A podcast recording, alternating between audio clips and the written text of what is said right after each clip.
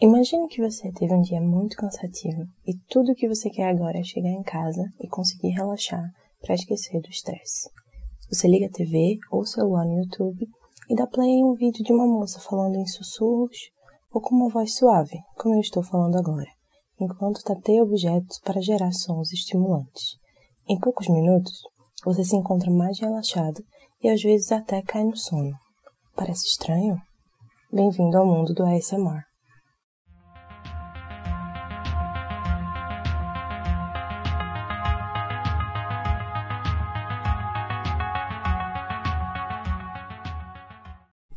Oi, meu nome é Beatriz Bulhões e este é o Inova Agora, um podcast que coloca o futuro em pauta hoje.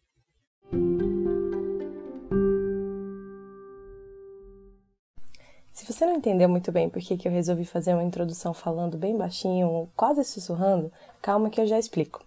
Primeiro eu queria agradecer a todo mundo que deixou feedbacks sobre o episódio anterior é, no Instagram e em outros canais.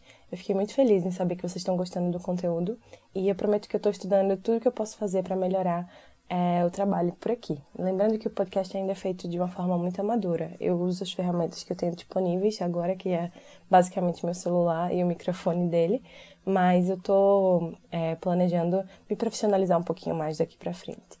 De toda forma, muito obrigada. Agora, voltando à fala suave ou aos sussurros. Essa foi a minha tentativa de inserir vocês no universo do tema de hoje, que é ASMR, ou ASMR em bom português. A sigla significa, numa tradução literal, resposta sensorial autônoma do meridiano. E o que, que é isso? É basicamente sensações agradáveis que se manifestam em resposta a diversos estímulos, sejam eles visuais, auditivos ou alguma outra forma. O termo é um neologismo que surgiu em fóruns online por volta de 2000 2009, 2008, 2010, no máximo, são as primeiras instâncias do termo. E ele também é associado com expressões como braingasm, head tingles, orgasmo cerebral e outros. Talvez você já soubesse disso, né? Mas o que você pode não saber é que existe uma comunidade imensa de canais de ASMR no YouTube. Essas pessoas, esses youtubers, são denominados de ASM artists, uma brincadeira com artistas, e esses produtores de conteúdo se dedicam por horas à produção de vídeos com diversos tipos de gatilhos, que podem ser desde tapping, ou scratching, ou whispering, como, como você pode buscar. E esses são alguns dos mais comuns. E o intuito desses vídeos é causar relaxamento e ajudar as pessoas a dormir. Eu confesso que acompanho diversos canais há muito tempo.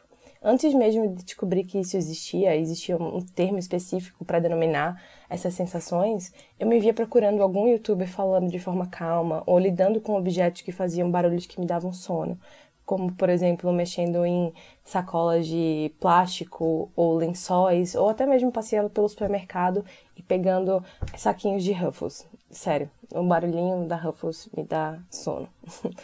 É, eu lembro de ter ficado bastante aliviado quando eu me deparei com o termo ASMR pela primeira vez, né? Porque eu fiquei pensando que, gente, que tipo de pessoa fica procurando vídeo de Ruffles no YouTube para poder dormir, né?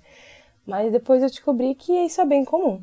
E é raro quando eu consigo dormir sem ouvir ou assistir algum vídeo antes, mas não é todo mundo que gosta ou se sente confortável com a técnica.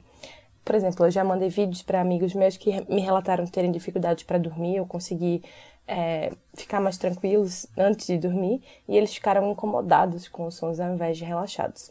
A verdade é que, como quase tudo nessa vida, é, a adesão ao ASMR né, depende de cada pessoa.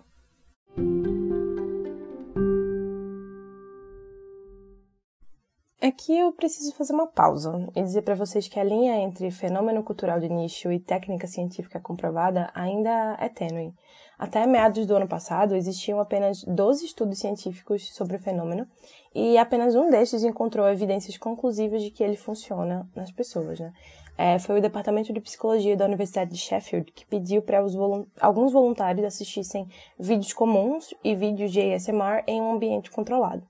É, o que eles descobriram foi que quem experimentou a famosa massagem cerebral diminuiu a frequência cardíaca significativamente, se mostrou mais relaxado e com pensamentos positivos, incluindo relaxamento e sentimentos de conexão social. É, esses são os exatos efeitos de outras técnicas de redução de estresse que já são aprovadas pela ciência, como o famoso mindfulness ou é, você praticar yoga, por exemplo. Mas a minha intenção aqui não é discutir a validação do ASMR como técnica cientificamente comprovada. Eu queria conversar com você sobre a ascensão dele em 2018 e como as comunidades ao entorno do ASMR começaram a chamar a atenção de diversas marcas. Vamos lá? O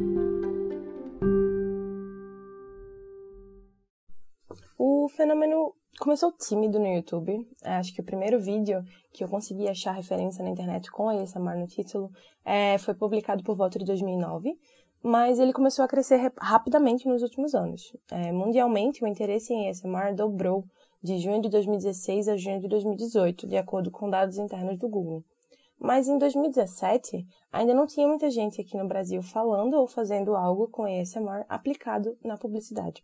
Só que eu já era entusiasta do tema, né? Já fazia uns bons três anos que eu estava aí dormindo, ouvindo vídeos de ASMR todos os dias, então eu resolvi escrever um artigo sobre uma campanha desenvolvida pela IKEA que utilizava essa técnica e acabei publicando no meu LinkedIn. Eu vou deixar o link do artigo para quem tiver curiosidade no Twitter, lá no arroba Pod.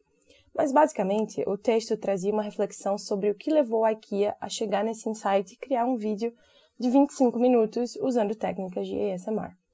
A marca e a Ogilvy, que foi a agência responsável pelos filmes, explicaram que eles estavam no processo de pensar em um comercial para a TV sobre volta às aulas nas faculdades, quando começaram a explorar a ideia de desdobramento desse conteúdo para o online.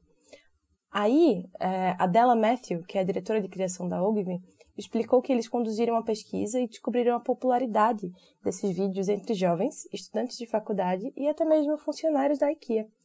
Então, a sacada que eles tiveram foi unir essas duas coisas: produtos feitos para ajudar as pessoas no dia a dia e um conteúdo que fizesse o mesmo por elas.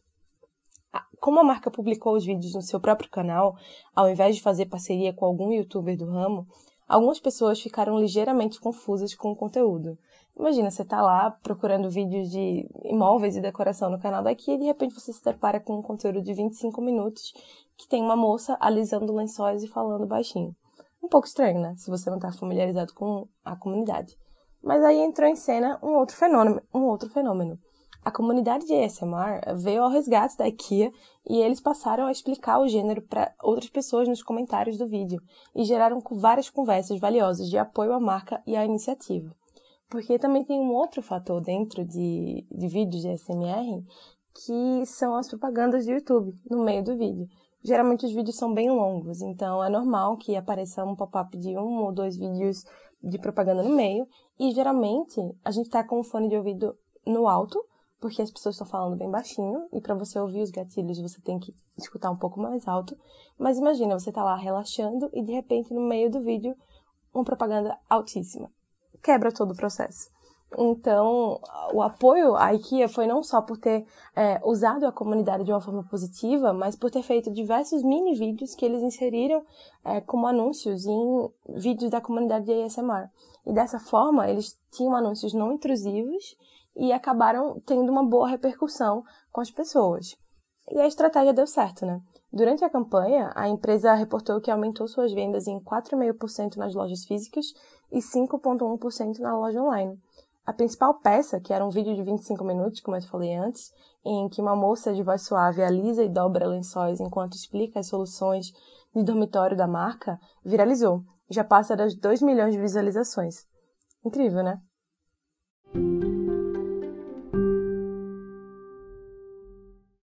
Mas se no começo de 2017 a coisa estava rolando legal para aqui nos Estados Unidos e por aqui a tendência ainda engatinhava em relação a marcas, porque dentro da própria comunidade já tem muitos canais aqui ativos há anos, a gente viu o interesse avançar em 2018 de forma drástica.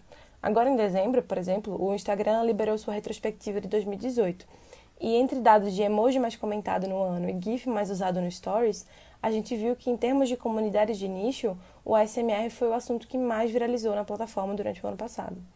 Cauã Taborda, que é o gerente de comunicação do YouTube para a América Latina, também confirmou numa entrevista para o Meio Mensagem que no último ano foi possível identificar um crescimento considerável no interesse do termo ASMR na busca do Google aqui no Brasil. O resultado desse crescimento foi que algumas marcas realmente começaram a prestar atenção no assunto. E a gente sabe que uma experiência sensorial ajuda o cérebro do consumidor na percepção de qualidade e agregação de valor das marcas, né?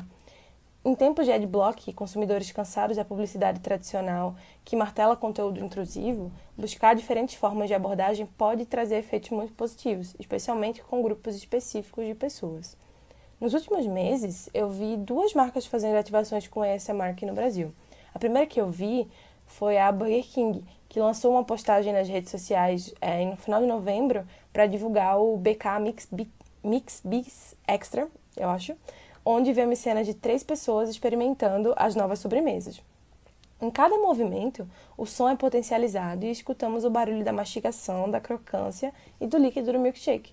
Tanto no Twitter quanto no Facebook, que foi onde eu fui impactada, os posts pareceram ser bem aceitos pelos seguidores, mas ainda rolou um estranhamento com a ideia de ver e escutar um vídeo com barulhos de pessoas mastigando. Tem gente que acha isso falta de educação e dá um pouco de agonia, né? Outra marca que lançou seu vídeo sensorial em 2018 foi a Boêmia, como parte da primeira campanha assinada pela nova agência dela. Em um filme intitulado Boêmia por Malte ASMR, a gente vê uma mão encher um copo de cerveja enquanto uma voz sussurra o texto Melhor que só assistir esse filme é assistir tomando a única puro malte, que é Boêmia. O gerente de marketing da marca, que é o Maurício Landi, disse o seguinte sobre o anúncio. A tecnologia ASMR casa muito bem com a nossa proposta – Agora, além do paladar, podemos despertar outras características sensoriais. A título de curiosidade, o vídeo já conta com quase 300 mil views.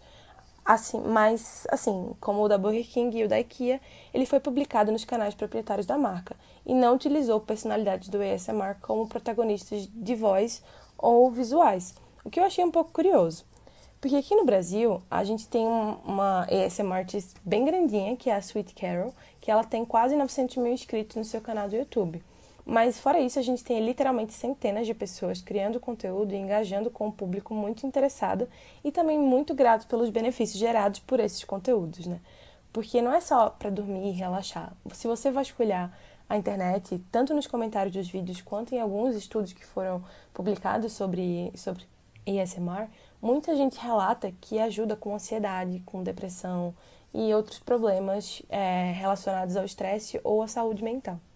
Mas de canais pequenos, com até 10 mil seguidores, até gente como a Gaúcha ASMR, que é um dos, acho que é o segundo maior canal aqui no Brasil, que tem quase 400 mil seguidores, essa barreira parece ser uma que as marcas ainda não ultrapassaram, né? Criar conteúdo para essa comunidade dentro dessa comunidade. Acho que fica uma dica boa para esse pessoal.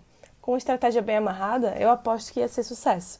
Além de postar no canal proprietário, você pode fazer, dentro da sua estratégia de conteúdo, um desvio falando com a própria comunidade, usando influenciadores dessa comunidade.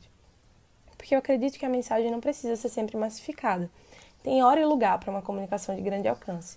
Mas observando o exemplo do ASMR e até mesmo de outros fandoms mais comuns, como os grupos de fãs de série ou filmes de heróis, por exemplo, fica claro que o potencial de engajamento nichado é bem alto. Mesmo quando o tema é restrito a uma parcela de usuários dentro de comunidades, as pessoas tendem a ser fiéis não só aos criadores de conteúdo, mas também à mensagem que está sendo passada, né?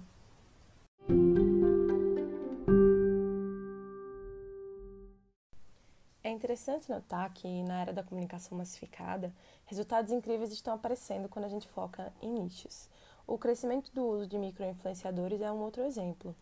Dependendo do segmento e do produto que você quer trabalhar, é, pessoas com poucos seguidores, de 5 a 20 mil, por exemplo, especializadas ou até mesmo entusiastas de um tema, conseguem entregar engajamento e até conversão de uma maneira muito mais efetiva do que macro-influenciadores ou celebridades. Isso também me lembra um pouco da conversa que a gente teve no último episódio sobre confiança em marcas na, nas mídias sociais e como as coisas estão se voltando um pouco mais para as comunidades fechadas e para uma escala menor de conexões por causa da desconfiança é, com as grandes corporações e com as grandes personalidades também.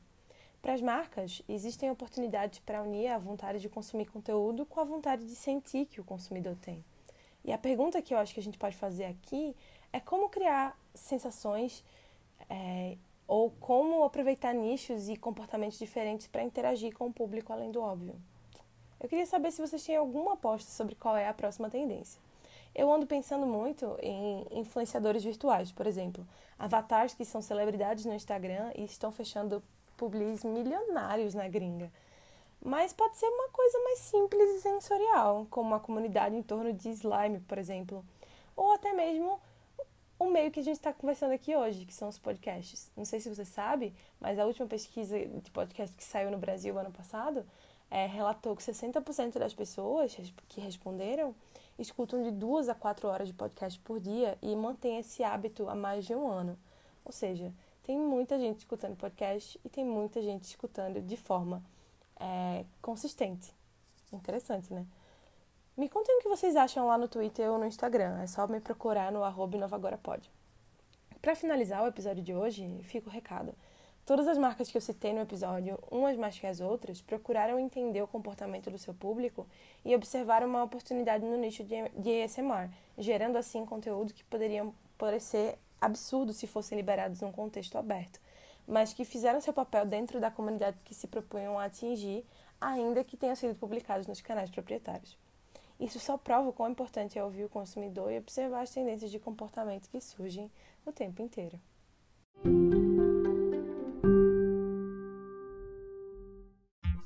O Inovagora é editado, produzido e apresentado por mim, Beatriz Bulhões. Todos os links utilizados para construir o episódio de hoje estão no Twitter. Se você tiver algum feedback para me dar, ou só quiser apoiar o projeto, ou até mesmo mandar uma sugestão de tema de episódio, não esqueça de seguir o Inovagora nas redes sociais. O endereço é inovagorapod no Twitter e no Instagram. Muito obrigada por ouvir e eu espero você no próximo episódio.